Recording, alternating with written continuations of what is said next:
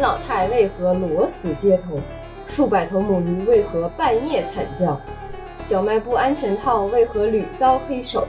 女生宿舍内裤为何频频失窃？连环强奸母猪案究竟是何人所为？老尼姑的门夜夜被敲，究竟是人是鬼？数百只小母狗意外身亡的背后，又隐藏着什么？这一切的背后，是人性的扭曲，还是道德的沦丧？是性的爆发，还是饥渴的无奈？敬请关注今晚梦见坡。大家好，欢迎来到本期梦境播的节目。嗯，一开头感谢我们二主播哈，二主播一点五吧。嗯，一点五吧，一点五主播美美牙给我们带来了一段我们新录的 slogan。一直以来啊，通过十几期的节目，终于找到了我们这个节符目合我们这个尿性的。对，终于找到我们的节目方向了。梦见朋友毕竟要聊关于做梦的事情。这一期呢，我们主题呢主要是想聊一聊最近刚上的一部 SP 日本 SP，也在日本家喻户晓，已经长达二十五年跟二十五年时间一直在连载的《世界奇妙物语》系列。为什么叫和我们的《梦见颇有一定联系呢？因为这二零它最新一集二零一七年春季 S 特别 SP 是聊的有关于梦的故事。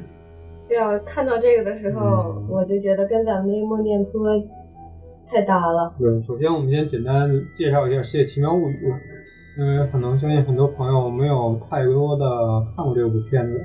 它是每年相当于出春季片和秋季片各没一有，部他以前是出四篇，呃出三篇好像是，嗯后头改成了出两篇。嗯，然后现在还会有名作复活篇，对，就是翻，相当于是重新翻拍拍了那些比较嗯经典的。对，嗯，那我们先来简单介绍一下《血奇妙物语》。《血奇妙物语》是富士电视台制作的系列电视剧电影，从一九九零年四月十九开始播出。嗯，田森担任的是主持。这节目现今每年播放春季篇和秋季篇两篇，并由二零一一年起固定于周六的 Premium 播出。原本的名字叫做《奇怪的事件》哈，在更改节目之后播放。它从两千年开始呢，也推出自己的电影。到二零一三年的时候达到啊长达二十三年的节目。我看在去年他们推出的二十五周年的特别经典特别篇的时候，他说过他们现在有四百九十多期，那么有时候加上今年的话，应该是将近四快接近五百期的这个样子。对，然后这部片子在台湾地区和香港地区也更名播出过，分别叫做《午夜怪谈》和《奇幻世纪》。本身呢，这个《世界奇妙物语》的前身《奇妙事件》是以深夜一种深夜档，啊日本深夜档剧集是潜藏在日日常中的恐怖为主题，以每集一个故事的方式于一九八九年十月播出，由齐木茂作为叙述人。此剧很快在年轻人之间受到了很广大欢迎，并成为富士电台深夜节目中黄金的啊黄金时期的代表作品。因为现在很难找到特别特别早的了。我最早看过九四年和九五年的这些系列，当时感觉制作成本并不高。这个《世界奇妙物语》系列，我觉得并不是以讲述的那种科幻特效为主题，更多讲述的是人人心的这种恐惧感。而我们今天主要聊的这一期呢，是它的二零一七年的春节 SP，是四月二十九号。刚上，对，刚刚上的，非常新。在这一期呢，他们也特别推出了关于一个主题，因为之前《世界奇妙物语很》少有这种对主很题少出性主质题的。性质的，嗯，而片头一开始，呃，我们刚才也忘记说，就是说《世世界奇妙物语》这个系列呢，往往是每二十分钟一个故事，对，大概四四到五五个个。故事左右，现在就是维持到这个样子的。前两天刚刚看完《世界奇妙物语》这个这个片子哈，嗯，一开头上来以为看错片儿了呢。对，像梦这个东西，咱们国内外都有过讨论。周公解梦，周公解梦、周公生小梦，对，呃，还有像弗洛伊德、梦杰西，这些是不是都与最早的应该是咱们的这个就是周公解梦这个？对。不过咱们每个人都做梦。对啊，关于梦这个东西吧，梦境这东西的神秘感，主要是梦梦境的给人的感觉就是，当你在深夜之中，你梦到了很多东西和现实相贴近的。而《世界奇妙物语》这个片子，往往给我们带来一些在现实中可能无法触及到，可能在你梦境中都无法发生的一些故事。我们以后准备要把《世界奇妙物语》作为一个长期更新的系列，来跟大家来吐槽。 对，嗯，小时候咱们嗯也都做过梦，相信很多听友们都做过同样的一个梦，就是尿床。我没有，嗯，男孩儿不做梦估计男，孩做儿比较尿多做尿床这倒是比较多。小时候基本上尿床的话，都是在梦在在找厕所， 对，啊然后找不着厕所，然后就尿了。对吧？这个大家都一定会有一定的感触，就是小的时候关于梦更多的，咱们很频繁。您听到尿像尿床这种情况，就很多都是日常生活的嘛。像我到了小学的时候开始不尿床了，然后后面大部分的梦就跟考试有关系。一看你就是个学习不怎么样的人。嗯梦里头可能更多是现实的写照。对，反正像这种东西，我当时也特别傻，还到周公解梦里查梦查梦见考试会怎么样。别但一是点都不查，现在都查。我我每次都是前一天晚上梦见什么，赶紧啊第二天早上起起来，趁着记得的时候赶紧去查但查是那会儿东西，但是那会儿想查周公解梦，只有书本的那种书上有书，没有网络那会儿还。嗯，书本上周公解梦没有考试这一篇 章，所以我就彻底解不了。像他们永远都能梦见，老能听见大人说梦见什么蛇呀，梦见什么这些东西，梦见棺材呀那个什么的。钱，啊对，也有这种说法说嘛，前半夜的梦是正着的，后半夜的梦是反着的，有没有这种说法？你有没有梦过，就是说连续好几天都做一样的梦？我以前小的时候，一个尿床是一个特别多的梦，嗯，另外有一个特别明显的梦，就是印象特别深的梦，就反反复复在做的梦，就梦见我一直是一个蚂蚁，来回在洞里头各种各样的洞里来回钻。对，我觉得你脑洞好大呀。啊，小的时候经常梦自己是个蚂蚁，然后在各个洞里来钻，然后还有还有蚁后什么的，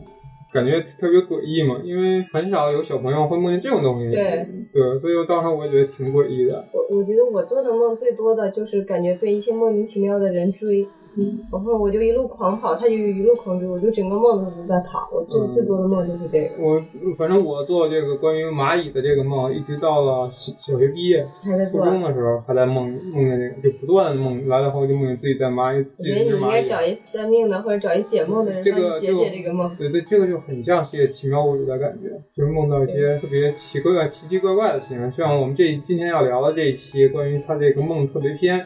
也都是一些特别我们匪夷所思的梦境嘛。至于我到了高中的时候，梦到的更多都是考试。我印象中特别深刻的就是上大学之后梦见的。上大学之后，相信很多听友也都会梦到同样一个梦，就是梦到你又回到高中了，明天要考试。这种梦很常见，很常见。就我所知，我身边的很多朋友都会梦到这种，嗯，就是啊，第二天就要高考了就啊回。到学生时代了。对，然后还有一是的种比较逗逼的，就会梦到另外一种可能，就是梦见你明你明父母打明明了吧嗯不不不，你明明是已经上大学了，突然间又梦到说让你回来必须要参加高考，说之前考不不算。我觉得你这都是阴影，阴影导致我的。很多人都会梦到这种。我我倒是没有，嗯，然后我嗯像咱们刚才谈到这些梦境，我不知道美伢你这边还有没有其他的比较诡异的？反正我这之前梦到比较多的都是这种梦，然后而且还是在周公解梦系里完全无法解答的，而且只能用弗洛伊德里面那种意识理论来去解答。哎，我这个人可能脑洞不够大，反正我做的梦都是，就是挺正常的，就是基本上还属于人的这个范畴。你有没有梦见过就是完全在生活中接触不到的这种对人？，很然少。后他会在你生梦里出现，还有一个名字，还特别的真实。没有我，我这个人我就属于那种做梦啊，就是梦里头感觉我什么都记得，但是第二天早上一醒就感觉什么都忘嗯，就是印象不清晰了，就只能记记到一点点片段。就是我跟很多人聊天就聊那个做梦嘛，嗯大家都记得自己做的梦是什么，而且特别清晰，而且每个人物可能都有名字，但是我的都没有。对就特别奇因怪为我之前也梦到过很多，嗯怎么说，类似于像是这种有名字的，但是你在生活中完全不会出现的那种梦，或者还有这种暗示性的梦，我也梦到过，但是没有像刚才我蚂蚁那，我相信很多朋友应该没有梦到过蚂蚁这种的梦。我当时印象特别深刻，就是梦见前头还有两个须子，然后我觉得大部分在在人地上在爬，然后在钻到洞里面，然后不断在钻钻钻钻钻钻钻，而且像很多像梦，像咱们梦到的梦，基本上都会有一个统一的特点，就是到最关键的时候，梦会被打断断了。对，对，意识其实就是你潜意识中可能自已己经醒意识了到了自己已经和梦境之间发生了冲突，发生了剥离，你也意识到这是梦境了，对然后就会醒醒过了来。对但是你像我梦见我是蚂蚁，我怎么能醒呢？所以我每次梦完我自己是蚂蚁的时候，都会有一个特别明显的特点，在小时候就是抽筋儿。我只要做蚂蚁的梦，一定会腿抽抽筋筋儿。儿是吧？对，而且我没法完全没法醒过来。我感觉我那会儿智商就鬼降压到跟床了降我不是，我就感觉我当时智商就降到跟蚂蚁一样，你知道吗？完全没有意识感，就是我只会往前走。你这个挺好哇，因为我这么蚂听蚁大部分人做梦梦见自己都是至少是个人，是自己，嗯，大部分都是自己，而没有说变身成什么特别的东西。嗯我是梦到过这个，我觉得特别瘆人，一直到到小学我都认为那是一个噩梦，但是我又不和那会儿又没有办法和朋友说，朋友说肯定会觉得你疯 了，脑子有毛病白日，梦万一再送培训学校该怎么办，对吧？所以我也不敢说这个梦，但是现在想起来，当时因为平时可能因为小时候老爱喜欢，大家都知道嘛，小时候小孩儿，对，有时候喜欢偷偷蚂蚁窝呀什么的对，但是我也不做这些事情，我小时候并不做这些事情，我也不知道为什么会梦见这么奇奇怪怪的梦。蚂蚁托梦里，你说有，你说有没有可能是你上辈子？而且而且关键是蚂蚁关键你梦，关键你拿那个到周公解梦里找你找不到，梦见蚂蚁，梦见自己是只蚂蚁，你只有可能梦说梦周公解梦里，有可能是你自己梦到了什么，你梦到了梦里出现蚂蚁，没有说梦见自己是什么。大部分都是梦见自己是还是自己吧。对，就经常就是梦见，比如过世的亲人啊，对啊，或者是梦见什么远方的那种朋友啊，突然跟你来，突然跟你聊天啊这种的，对，你其实这种你心里有暗示但是嘛。嗯，对，但是梦见蚂蚁这种，我真是很少很少听说。对，如果说有这方面大师能听我们节目啊，解呀麻烦帮我们给我们解答一下，到底梦见自己是只蚂蚁是一你种这什么？解已经没有用了，你这都过了这么多年。但是包括长大之后，偶尔也会梦到那个梦，但是会意识到那是在做梦。对，因为你之前梦可以说我小小学的时候，一半的时间都在梦的都是蚂蚁，尿床，另外一半梦是蚂蚁，你这个然后可能有百分之一的时间是梦见在考试。对，然后直到上大学之后，大部分都是在梦见考试，而且梦见都在参加高考。你这你这阴影比较多。嗯，对，那么我们来看看，就是这一期的我们世界奇妙物语系列，基本上贯穿这大几个大的一上来故事对一上来先没有讲某一个单独的故事，而是在讲在古代中国哈，他上来先不讲一个，他你就是你看第一眼的时候没觉得他是中国，怪怪的，就是呃一汉个朝的皇上有一个清朝的太监不是吗？是吧？不是是呃那好个像是呃一个一一穿着朝鲜服装的侍女和穿着清朝衣服的大司命嗯，站在穿着汉服睡衣的皇帝面前，好吧，大家觉得这是如这这怎么共存在一个而且那个？而且这个片子里的皇上一出场的时候就在穿着一个黄袍，而不是穿的黄色的睡衣。咱们看的宫廷剧里，皇上都是穿黄色睡衣的。对啊他，为了凸显自己皇上他得要非要穿一个黄袍在那睡觉。但是穿的黄袍却不是黄色，是蓝色，对就，很嗯上来很诡异。其实他是想表达的是古代的一种职业，在宫廷里面解梦师，对，解梦师，就跟那他们那也有星，就是看天象的那他个，其实也是由此想引出第一个故事。对，第一个故事感觉挺瘆人的哈。对这个故事， 估计很多就是不敢看恐怖片的人看了他会讲去做他噩梦。我理解来说的话，一上来讲的很多都是说，很多人同时在梦见一个人，就像我刚才提到的一样，这个人在生呃活中你并没有遇到过的，你不用对，但是这个里面，日本人这个导演把这个故事把它放大化了，把这个梦，他感觉上像是嗯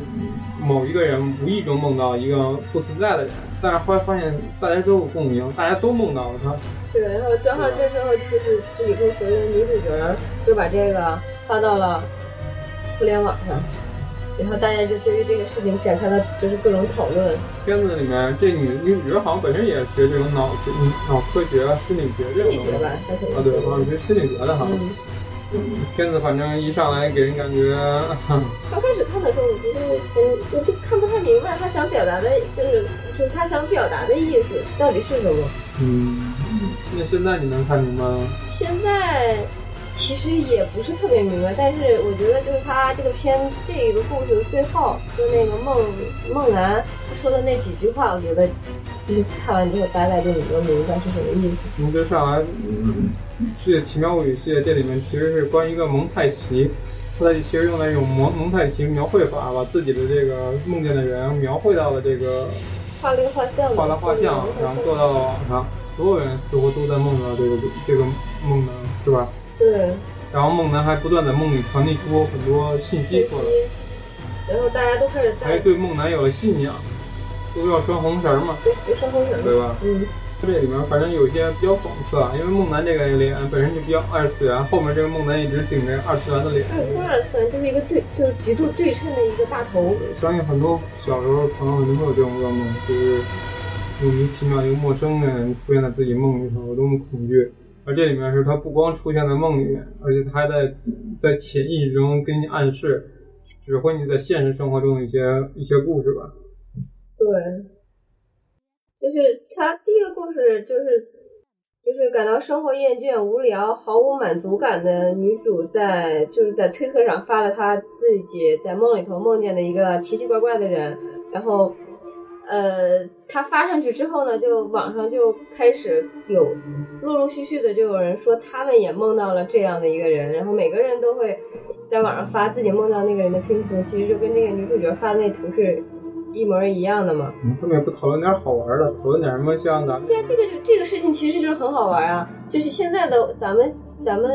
每天玩的网络上也会有咱啊们，这边多讨论的不都是什么娱乐八卦，白百合啊？对啊，那一好玩，就是因为它好玩嘛。推荐大家看一个微博叫做“奇奇怪怪”漫画，是呃，对，其哎它是这个在后面也会出现。对对对，就是有有改，相当于是改里拍面的改很编多故事都比较的让人觉得，反正就是比较高能了，比较高能。对，就推荐大是家喜可以欢搜看一那个《下。奇妙物语》的人，我觉得可以去。比较推荐那种喜欢异色类漫画的人可以看一下，嗯，可能看了也有很多已经看过这个这个短篇漫画，每一集都很短。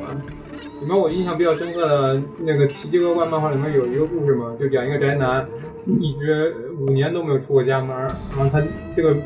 那一集叫做快递，然后呢，他呢所有的生活都来自于就是收的快递儿，其实就跟现在很多宅男宅女一样嘛，嗯，然后就一直待在家里头，也不工作，也不那什么，然后他的亲戚朋友都远离了他嘛，包括他女朋友。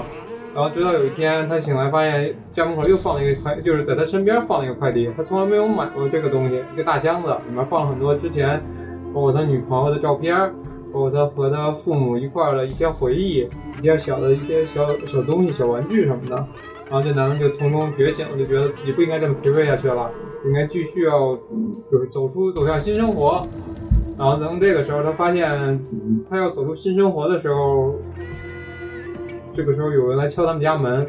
然后他发现他打开这个门了，然后发现进来，结果发现进来的是两个警察，然后警察说这个人已经死了大概好几天了，然后死之前是抱着这个箱子，然后这个箱子里面应该都是整理他的一些回忆，就说这个人当时已经死了，就是他的灵魂。然后这个小故事告诉我们，就是平常一定要多收拾房间。好反转。对啊，其实不是的，其实是想告诉我们，就是不要永远都说明天继续努力嘛，你其实应该活在当下嘛。就是你现在想做的。的事情，现在就对，当然最主要还是要收拾屋子。你看里面画的确实需要屋子需要很多次的收拾，不然的话你屋子里全是臭袜子烂鞋，你连想找想像这个快递男一样把东西收拾好都很难。嗯对于这第一个故事还有什么想说的？这故事咱们不用讲讲它是什么样的故事吗？我觉得不需要剧透吧。不剧透了，因为大家可能很多人都没就看。很多没看，咱们把这剧透完之后，没有人再想看这个片子了，这大概说一下就行反了。正我觉得这个片子可能大家看的时候就会觉得，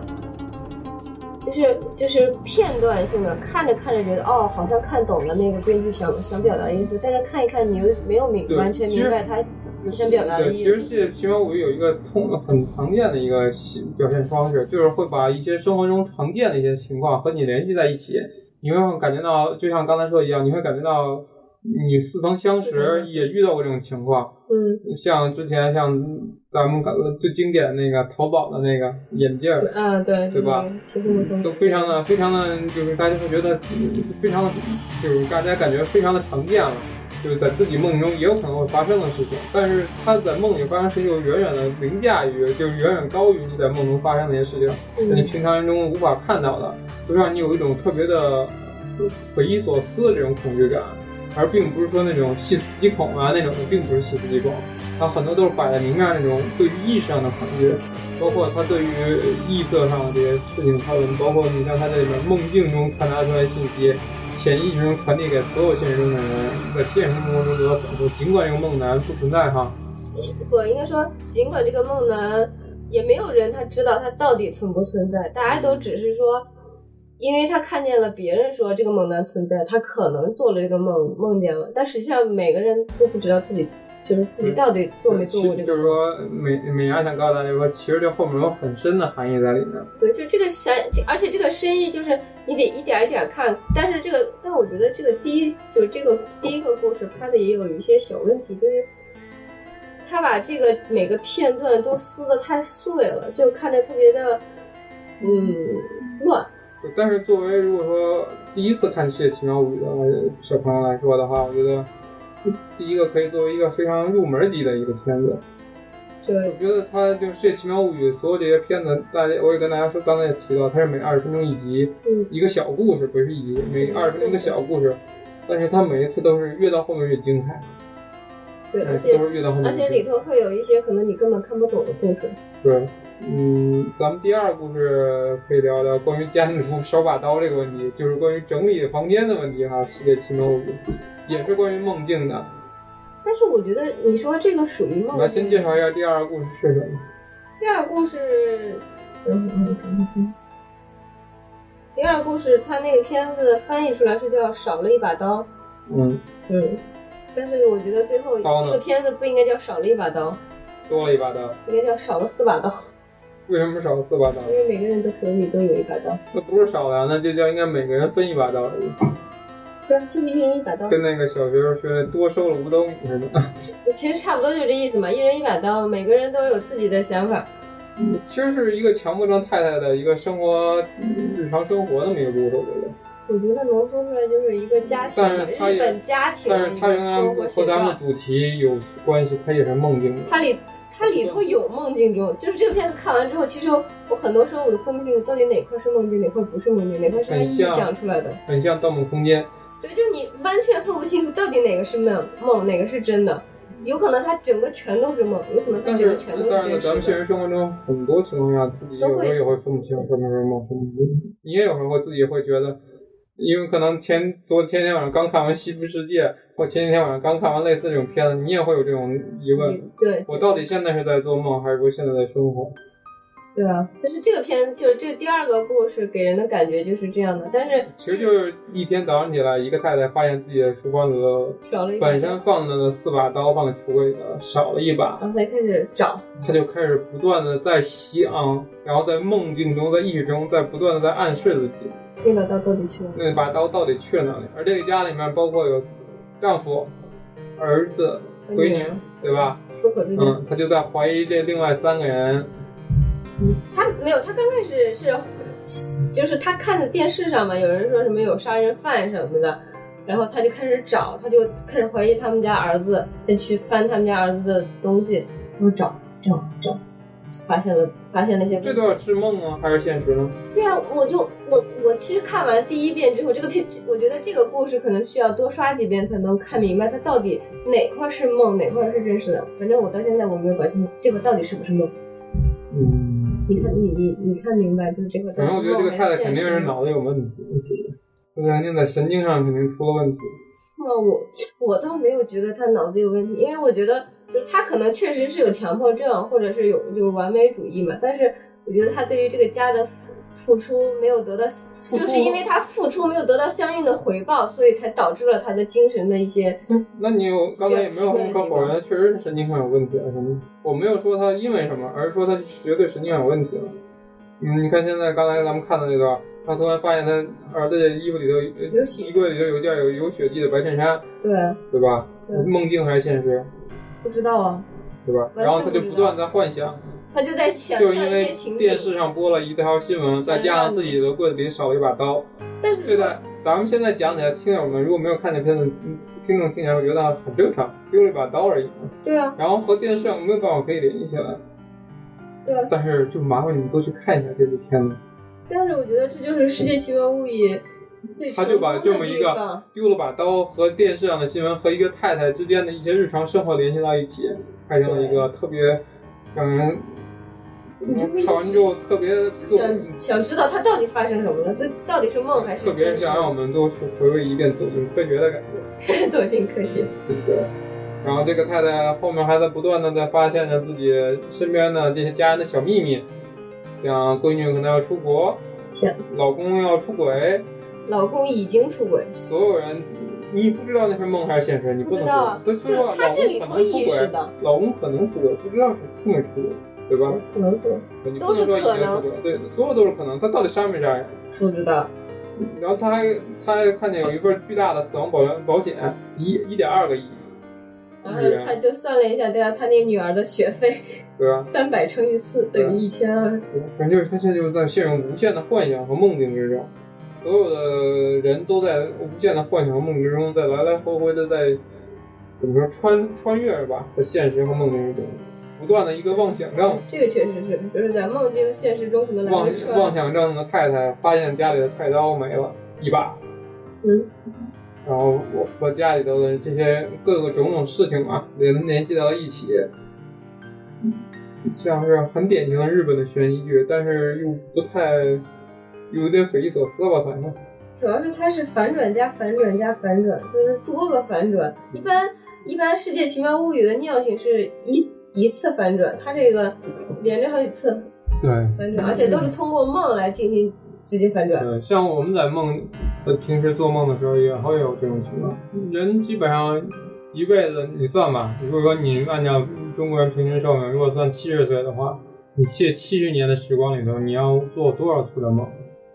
你可能会有很多次的反转在梦里头，对，对吧？嗯可能会像咱们听友里头，可能会失恋的时候，可能和前女友之间有梦；结婚前，是吧？可能有些梦，有了孩子可能会有些梦。每个时间段、每个节点都会有不一样的梦。嗯，但这里面的太太呢，就属于在家庭主妇这个角色上呢，又发生了不断的妄想。但我妄觉得念，但我觉得这个可能就体现了就是在日本这种家庭主妇就是的一种现状吧。不，我觉得就是因为《世界奇妙物语》这些片子都是给日本家庭主妇看的，让他们有共鸣而已。对啊，对啊，但是就是你找共鸣，那就证明他们的主妇很多时候其实也是这样的生活状态，对吗？嗯，你就要不没然人搭理他要不嘛。然不会有共鸣，没有人搭理他。现在其实就在国内的那个呃家里头，很多家庭主妇也是啊，也也但这个样子。但是这个太太，这个片子里头一直在纠结，就是这把菜刀去哪儿了。嗯她不断在不不知道是在梦里还是还是在现实里，一直在问菜刀去哪儿了？对，菜刀去哪儿了？我要找那把菜刀，我就不管别的，就是明显的强迫症加妄想症。对，强迫人家问，主要是他丢了一把菜刀之后，他觉得这把菜刀干去去做的事情一定是好事情，一定是坏事儿，而不只是在只只是以为就是一把刀丢了而已。那你说，如果你发生在你身上，你会怎么做呢？如果发生在我身上的话，我没有办法体会他那种感觉，但是我不会觉得说啊，就是那个我们家孩子拿一把刀要杀我。我觉得一般的，不，就是说，正常假设人你也应该是不，会假设你也是偏执狂、妄想症加强迫症，那我肯定会这么想啊。所以他这个就是找到了就是这种家庭主妇，而且是跟他感同身受的这种家庭主妇。所以后面才会出现了限制级画面，是吗？嗯，算限制级吗？算啊，噗噗噗的，嗯，对，啪啪啪的，噗噗噗的，当当当的。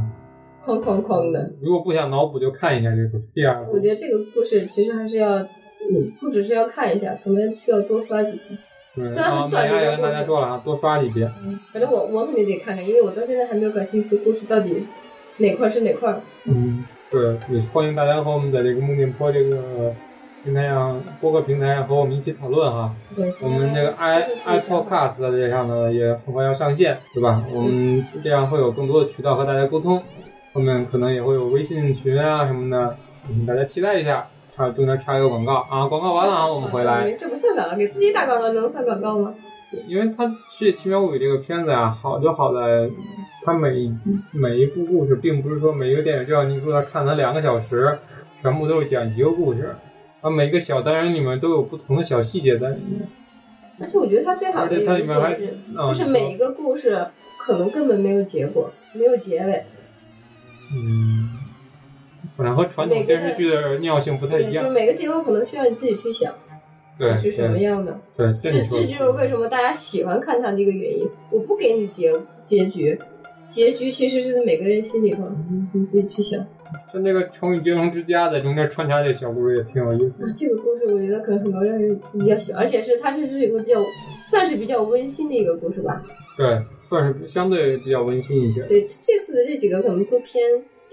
嗯悲伤或者说恐怖的这种元素比较多，就这个比较因为梦本身就带有一些奇幻色彩，而且梦容梦也是一个像你刚才说一样，梦是一个特别开放的一个结局，你是看不见结局的。对没有我相信大部分人在梦里没有看到结局，我甭管是我我是嫁鸡随鸡了，嫁狗随狗了，对成就魔没有成结佛果，。你最后都不知道最后怎么样了，对吧？对，大部分人的梦可能都在马上要出结果的时候就断了。对，而且《世界奇妙游》我们也想说一下，就是如果说喜比较喜欢看日剧，已经开始接触日剧的朋友，这《奇幻物语》里面会找当地比较火的一些男艺人、男女艺人嗯来作为这里面的这个小故事的主演，来出演这个二十分钟的短篇集。像这里面的第三个故事，我们要聊到的啊，当然这梗转的比较硬哈、就是为了告诉大家， 我第三个故事是美伢比较喜欢的那个小哥儿，叫什么名字呀、不知道他的名字，我到现在也叫不出来，他叫什么？叫什么名字？叫苏达。那我告诉你苏们达，，对，弹是幕里苏告啊诉大家达。叫苏达达，我知道他的原本名儿就那四个字儿，那日本名儿我叫不出来，你百度好之后，到时候发给大家。什什么？什么田江辉是吧？嗯，你你在念什么？呃，代表作叫什么呀？迷茫，啊，不行，就《冥王》里的小哥哈，嗯，告诉你了，不认识那个字儿，我不会念。兼职人的兼，嗯兼呃田兼兼。田江辉，哦我、对我还是挺喜欢他，而且他之前就是，喜欢的人假喜欢，连名字都叫不上，还喜欢呢，我操！那你说我还挺喜欢那个那叫什么，嗯，什么呀？赖雅人， 赖雅人，谢雅人，假喜欢，假喜欢二比零，继续。好，这一这个 我们转化了，我觉得这个东西，我为什么一定要说冥王啊？是因为冥王里头的两个男主角同时出现在这出，同时出现。呃另外一个，叫什么呀？另外一个我没说我喜欢呀，另外一个叫什么呀？我大叔， 叫鳄鱼叔啊，远能献一。对对对对对，哎，日本人名字好难记啊。好的，我们讲一下这个今天将会这个变色龙演员，这个作为《世界奇妙物语》第这个里面 Part Three 梦系列 Part Three，这个是表面上看起来和梦没有太多关系的事情。对，但是它是意，就属于意意识吧，嗯，意识流。对，其实就是一个，当然这嗯估计可能会掉粉儿了啊，不，这个不是掉粉啊儿，这个片儿大家自己看弹到，幕哈，里面嗯大家看的时候一一定会看个到弹年幕。轻的、年纪轻轻的小鲜肉偶像小鲜肉，对吧？对，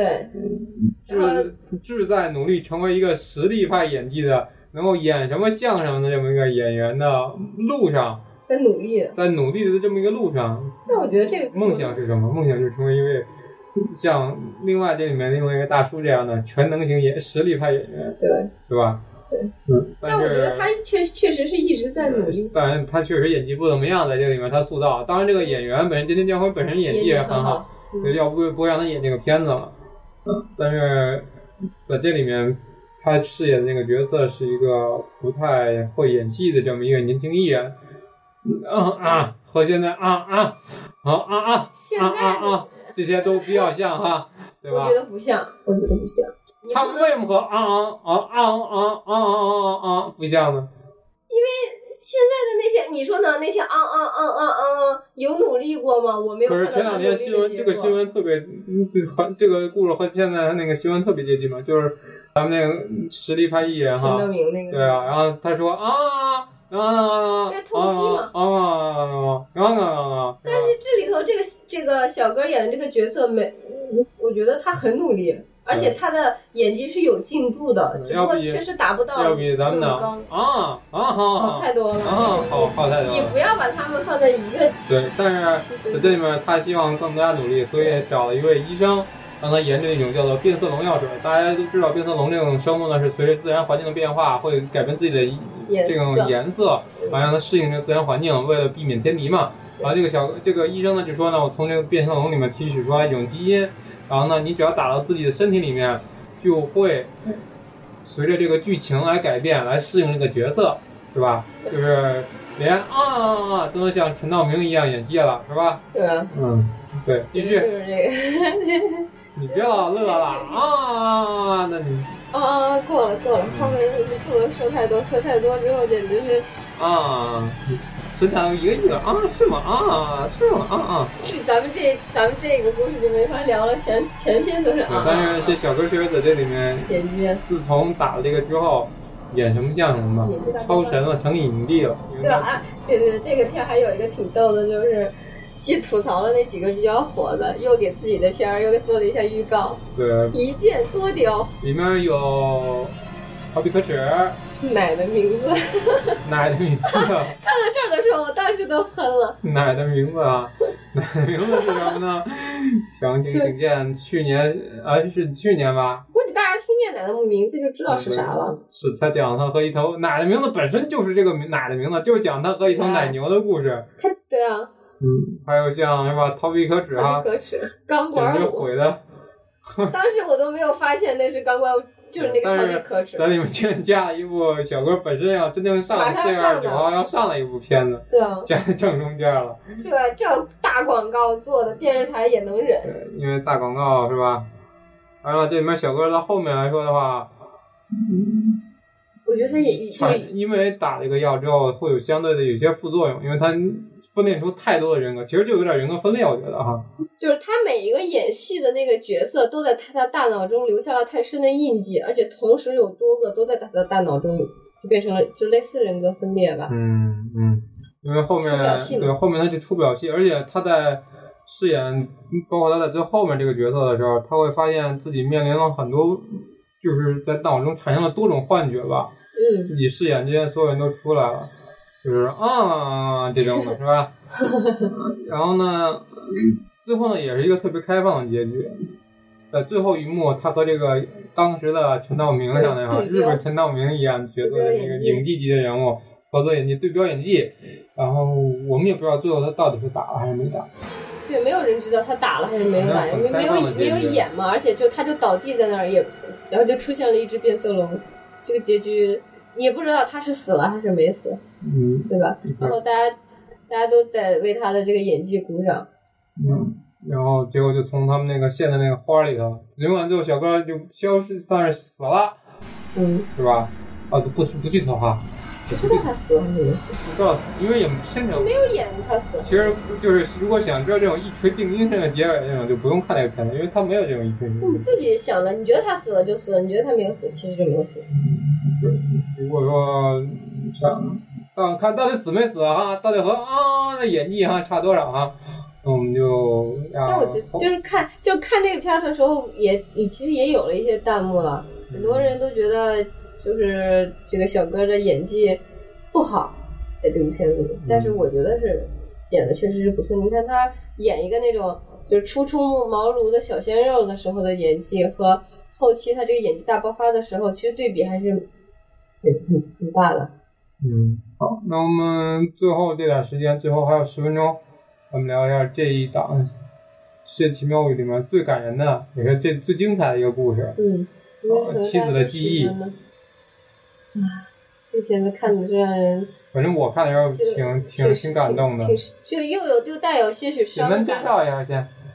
就是由远藤宪一啊，就是《民王》里面那嗯位总理饰演的一位长长期不顾家、长期的一个典型的日本的工作男啊，对，在自己即将退休的时候，太太由于老年痴呆哈，患老年痴呆，然后对三年前意外离世嘛，嗯，然后直到在他女儿婚礼的这个现场，我出来他这这近三年的时间里头，和太太的记忆一块儿生活的这么一段故事，重叠的故事。嗯，就是如就是反正我看完这个片子的时候，我的感觉就是，人可能都是在你失去了一些就是珍贵的东西的时候才觉得啊。你失去那个东西和那些那些时间和那些事情和那些人是如此珍贵，但是已经晚了。我想觉，我我首先先问一下，你觉得这个和咱们这个主题梦是有什么太多关系吗？因为它毕竟是画在一个梦那个系列里面。嗯，有时候我觉得它跟梦倒是没有什么特别大的关系，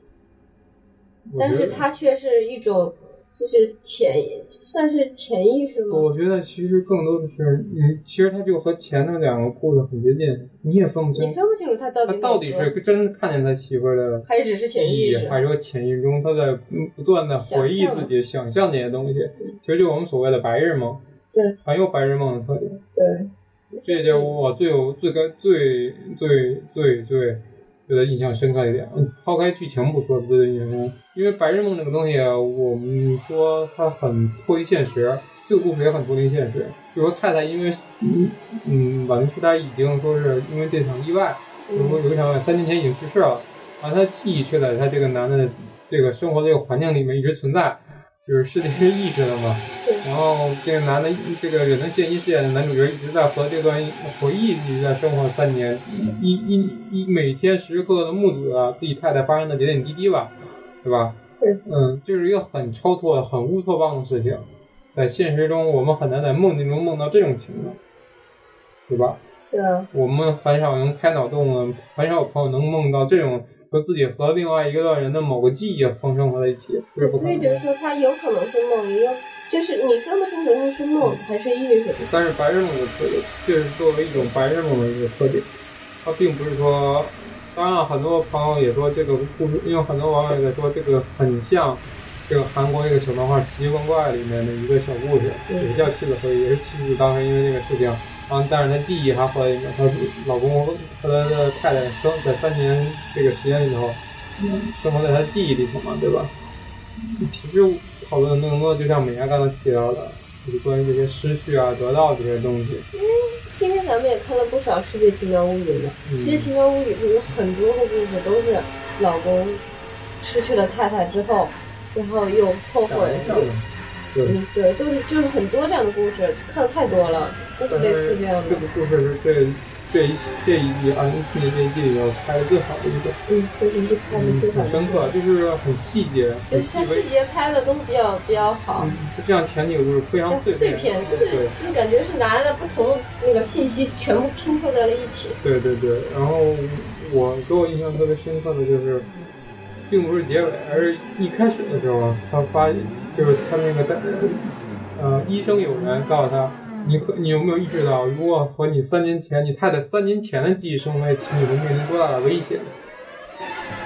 他对远藤宪一说的，嗯，然后远藤宪一当时是因为、嗯、这就很符合正常的人的常情，他没有办法去意识到这种意识会给自己带来多么大的恐惧感。嗯，就像我们之前看过的《世界奇妙物语》里面有一集说，就告密的这么一个故事，有一个小姑娘，她往一个网站上自己不断地再去嗯发告密的，就是别人的秘密，别人的秘密，对，然后呢，人家也告诉他，你有就是说，如果说它有一个积分嘛，当你这个你看秘密需要花这个积分，你发布秘密也是可以挣这个积分，就像很很典型的这种事情。结果到后面就是他专门说一句话，如果呃当但是警告你，如果说你积分变成负了，会发生很多你无法控制的危险的事情。其实就跟这个很类似。当然，那个故事到最后面，那个小姑娘，呃，比较狠啊，她所有的发在网上发布的秘密都被署名了，之前都是匿名的，都是署名，都是都是她发的，然后发给这些个当事人，对他告诉他啊们这个秘你的这个秘密是被她揭发的，她就失去了她身边的包括友情、亲情，所有的东西都失去了，就这些人人与人之间的沟通，她现在所有的朋友圈全部被打碎了。就相当于在朋友圈里发一句“你傻逼，你傻逼，你不所有是傻人都逼是傻逼，”，对，所有人都屏蔽他了。对对，所有人都屏蔽他。这个故事其实也，这个故事看起来好像和《远征信息公寓》好像不太不太一样，但其实也一样的道理，就是很这个里面很多东西就是人的记忆、人的意识，包括可能你自己对于这个生活的一种看法，对于你生这种现实的改变，你现在遇到了说发生了这件事情，你太太在这个，你太太你太太已经不在人世了，但你太太记忆在这里面，然后你身边的朋友可能告诉你啊，这有可能会面临很多很多的危险，你会怎么样？但这是你亲亲人，就像美啊伢当时，这是是你的心这是你的感情的一部分。你呃就像那个小姑娘说的，嗯是告密那个故事一样，你你可能觉得觉不察觉不到失去的是什么，但是当你就是失去这个，你发现所有的东西都没有了，所有这些亲情都没有的时候，你恐惧感就极就就特别的强烈嘛。这里面也是，他父亲虽然说没有什么恐惧，就说这个人应该你的病中表现多大的恐惧感，就是我我在这个正正常来干上，我能看到一个别人看不到人，永远都是那种莫名其妙的，不不不不不不不不，就这种感觉。其实更多的人可能一些一开始想的是恐惧，但是这里面告诉你是他是我的家人，嗯他是我的家人，所以我对他有一份感情在里面。如果我莫名其妙看到一个陌生人，你们都看不到，你说有多么恐怖？但是那是逃避，就是对就逃逃离嘛。对，所以我觉得这个故事更多是在讲这一块，你意识上的东西。你像前一个前之前那些故事，包括梦梦到梦男，为什么他恐惧？是因为你在生活中看不到，你也不认识他。嗯，然后你像之前嗯他和太太就那个太太强迫症、妄想症的一少样一把，刀少了一把刀，他产生的妄想，对吧？他不断对于家人产生这种怀疑，包括对于自己生活上的这种表面上那种安稳的怀这种生活态度，然后发生了就是很多的逆转吧，相当于是反转中的反转，让我们也分不清梦梦境与现实的东西。包括到第三个小呃第三个可能谈的更不像是梦，而像是梦想。嗯，嗯，作为《剑天江辉》，他梦想对，所以他和啊啊和啊啊，对吧？他们这种身价破亿的这些年轻艺人，他们这种追逐梦想的过程中，他们付出他们的努力，对吧？而到最后这个，他又回到就是这种生活、家庭、生活离不开这些你这些朋友圈。现在来说，嗯，你现在生活上你一天不刷朋友圈都不可能，因为什么？之前没有朋友圈的时候，你想了解朋友的事情，往二十年前可能打电话，对对吧？再往二十年前可能写信，对，再往二十年前可能是电报，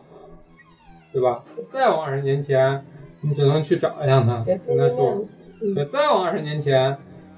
可能就没有办法去联络了，嗯，可能就只能通过像这个世世界奇妙物语这种莫名其妙的办法去联络，我觉得是很有意思的。对，这就是为什么当时出了像《周公解梦》、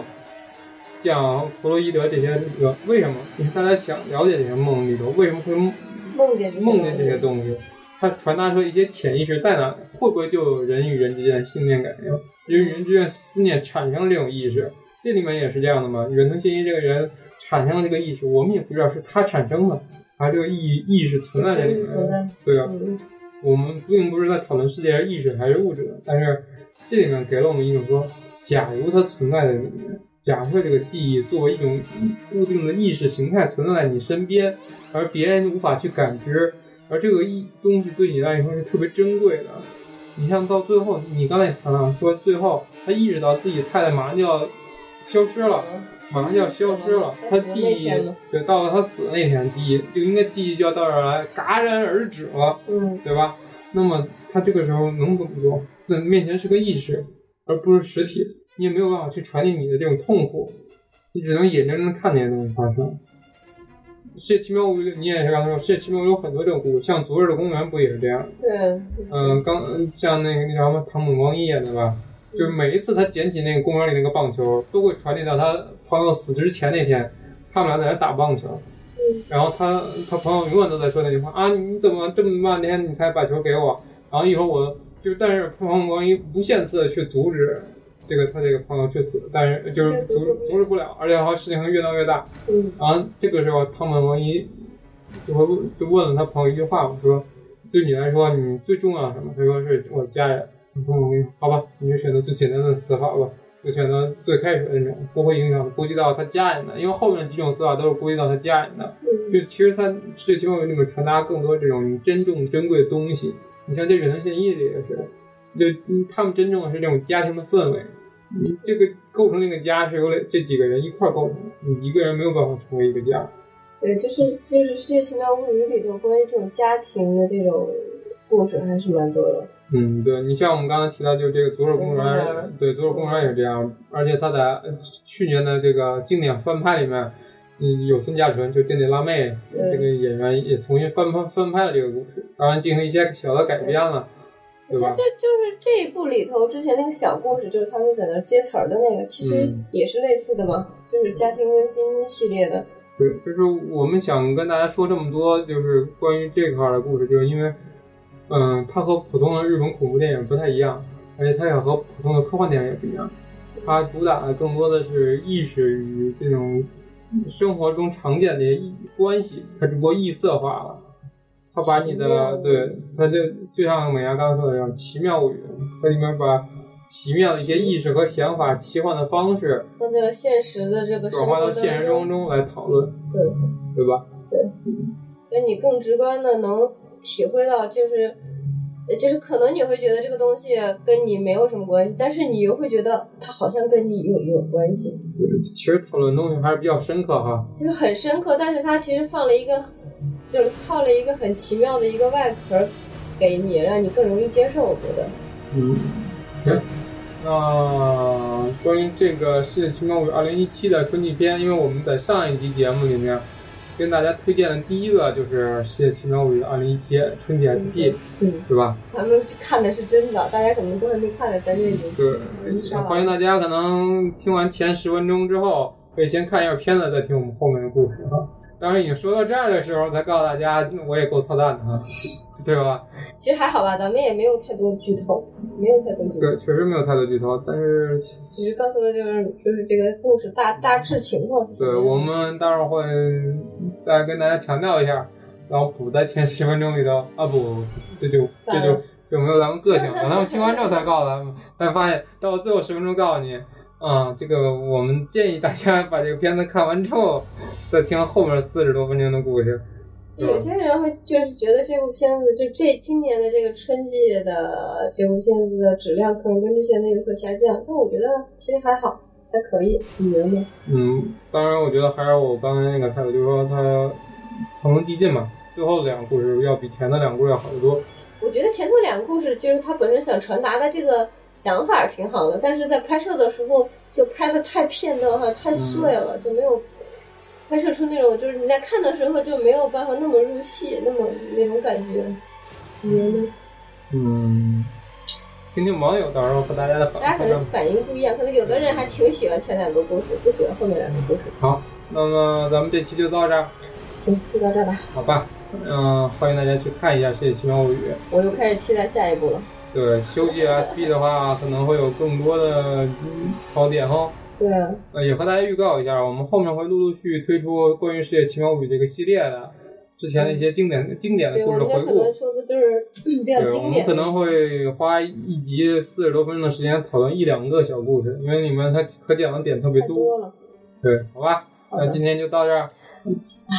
拜行拜，嗯，好，拜拜。拜拜。 《